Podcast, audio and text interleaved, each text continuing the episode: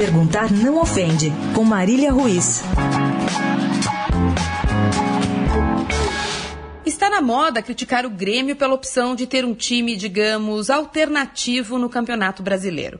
Para os secadores do Corinthians, o fato de Renato Gaúcho ter escalado times reservas no Nacional em algumas rodadas para se dedicar à Copa do Brasil e à Libertadores facilitou ainda mais a vida do time de Carilli. Renato Gaúcho nunca nem disfarçou e o brasileiro foi colocado em segundo plano em prol da conquista de torneios mata-matas. Anteontem, o Grêmio caiu na Copa do Brasil. Claro que o mundo dos memes e das gracinhas caiu nas costas do técnico gremista. Claro que a opção dele foi colocada em xeque. Claro que é mais fácil falar como os outros deveriam gerir a própria vida do que a própria.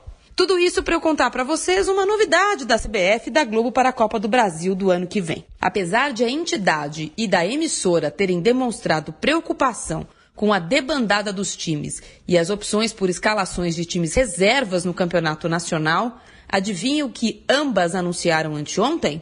Que o prêmio para o campeão da Copa do Brasil valerá mais do que o dobro do brasileiro da Série A em 2018. Vou repetir. O prêmio para o campeão da Copa do Brasil de 2018 será mais do que o dobro do que o prêmio para o campeão do brasileiro. Perguntar não ofende. É assim que se quer dar mais importância ao brasileiro longo, arrastado, de pontos corridos e sempre afetado pelo calendário bizarro do Brasil?